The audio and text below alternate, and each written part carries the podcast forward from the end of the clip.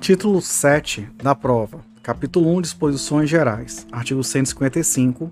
O juiz formará sua convicção pela livre apreciação da prova produzida em contraditório judicial, não podendo fundamentar sua decisão exclusivamente os elementos informativos colhidos na investigação, ressalvadas as provas cautelares, não repetíveis e antecipadas. Parágrafo único. Somente quanto ao estado das pessoas serão observadas as restrições estabelecidas na lei civil.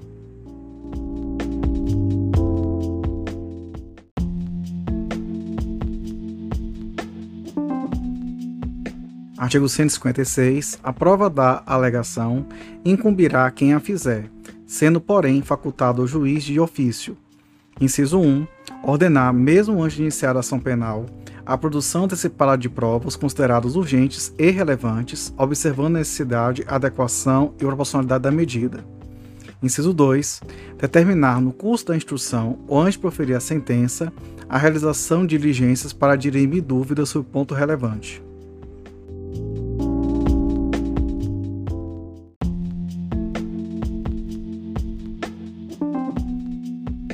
Artigo 157, são inadmissíveis, devendo ser desentranhadas do processo, as provas ilícitas, assim entendidas as obtidas em violação a normas constitucionais ou legais.